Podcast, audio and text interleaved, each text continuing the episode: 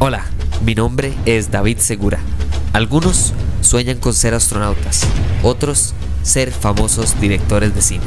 Yo en cambio sueño con hablar paja sobre cine y tecnología. Así que acompáñenme a hablar paja mientras esperamos a que Franklin Chan o Hernán Jiménez acepten mi invitación a este podcast. Bueno, señores, como se va a acabar el año, también se puede acabar el mundo. y en esa nota tan positiva es que yo no sé, no sé por qué se me ocurrió este tema. Creo que es porque hace pocos días estaba volviendo a visitar esta película de Will Smith de Soy Leyenda. Y yo dije, madre, qué buena esa película. La verdad es que hay muy pocas películas del fin del mundo que me atraen tanto como Soy Leyenda. Entonces me dije, mira, porque busquemos cuáles son las películas en serio que, que para mí le llegan a Soy Leyenda o incluso la superan. Y mae, agarré y de repente hice 10 películas con base en Soy Leyenda y hay 5 para mí que son absoluta y totalmente superiores. Ahora, yo no sé si ustedes están de acuerdo conmigo. Creo que el episodio se va a llamar las cinco mejores películas del fin del mundo, pero la realidad es que estas son cinco películas que para mí, en este orden que se los voy a dar, son mejores que Soy leyenda. Así fue como dice el ranking para que sepan exactamente cómo fue el análisis, pero de verdad que estas son películas que algunas ya hasta había olvidado y, tuve que volver a visitar. Dos de estas cinco, de verdad que tuve que volverlas a ver eh, solo para, para, para tenerlas frescas y sí sí, totalmente que esta lista derrota a, Will Smith. Y eso que, de nuevo, de nuevo, la razón por la que empecé esta lista es porque Soy Leyenda me encanta y la vuelvo a visitar bastante más a menudo. Pero bueno, entremos de una vez en materia. Hablemos de estas cinco películas porque la número 5 es del 2003, señores. Esta película va, va para 20 años, pero sigue siendo excelente. 28 Days Later. 28 días después. Esta película, para mí lo importante de esta película es el manejo de expectativas. A mí me encanta, esta película es dirigida por Danny Boyle y el actor principal es Killian Murphy. Sí, Killian Murphy, el de Batman, el de, las películas de Christopher Nolan y así. Pero de verdad que para mí esta película es de manejar expectativas porque cuando yo vi el póster, me acuerdo que, que yo dije, mae, esto debe ser una película de posesión demoníaca. Vamos a ver, por supuesto que me pegué un susto del tamaño de la choza. Pero la realidad detrás de esta película es que yo no me esperaba que fuera más bien del fin del mundo. Pensé que era como que en la vida normal pasaba un caos y no que una persona se despertaba y ya el mundo se había terminado. O sea, esto, es, esto de verdad que para mí es si soy leyenda fuera una película de terror. Porque no es suspenso. Para mí de verdad que la idea de, madre, mira, de, me pegué la jupa o me desmayé o estoy en coma y de repente me despierto Dima, todas las noches usted se va a dormir y quién le asegura que usted se despierta un día después o ocho horas después o seis horas o cuanto sea que usted duerma.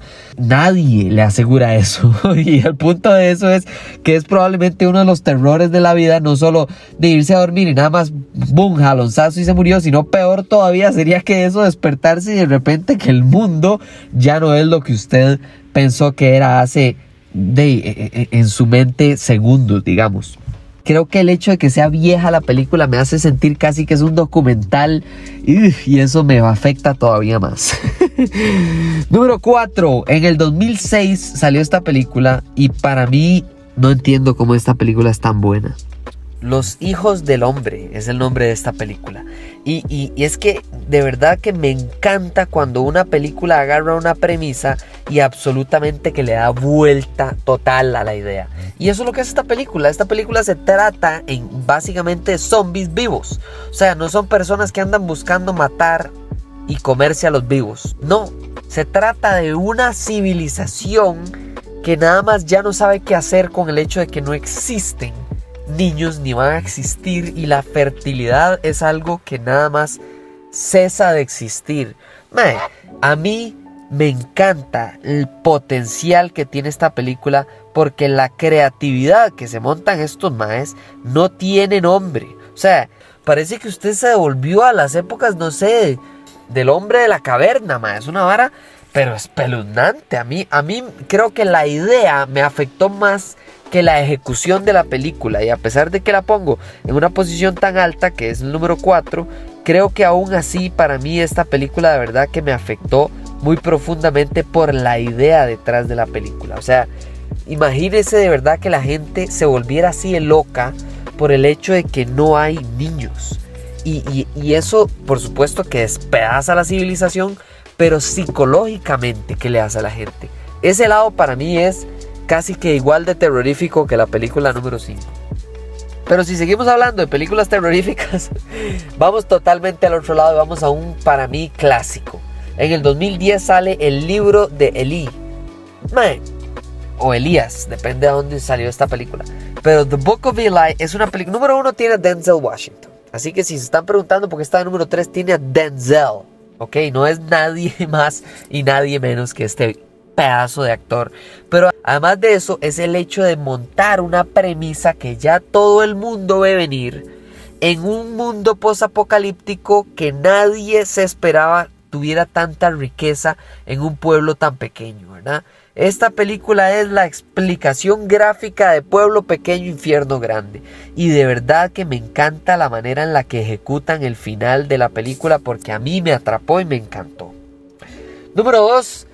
Ya han escuchado mil veces del podcast hablar de esta película y no voy a parar, a, a parar de hablar de esta película. Es exquisita y es la razón por la que yo de verdad que no puedo dejar de admirar a esta pareja, Emily Blunt y John Krasinski, en A Quiet Place, es excelente. El hecho de que este Mae de verdad tenga la creatividad para imaginarse un final del mundo que sea así, para mí es increíble. No solo es la creatividad, la ejecución, es la, la actuación de los niños. O sea, la puesta en escena, la decisión de que, la, de que ella vuelva a estar embarazada. O sea, es algo de verdad que a uno le llega lo más profundo del ser.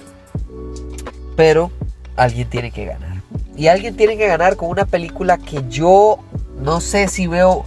Hay años que la veo tres veces al año, hay años que ni siquiera la veo, pero nunca dejo de pensar en esta película. Siempre lo uso en comparaciones y cuando hablo con gente nada más me salen referencias a esta película naturalmente y muchas personas se les olvida que esto es una película acerca del fin del mundo, la Matrix, señores.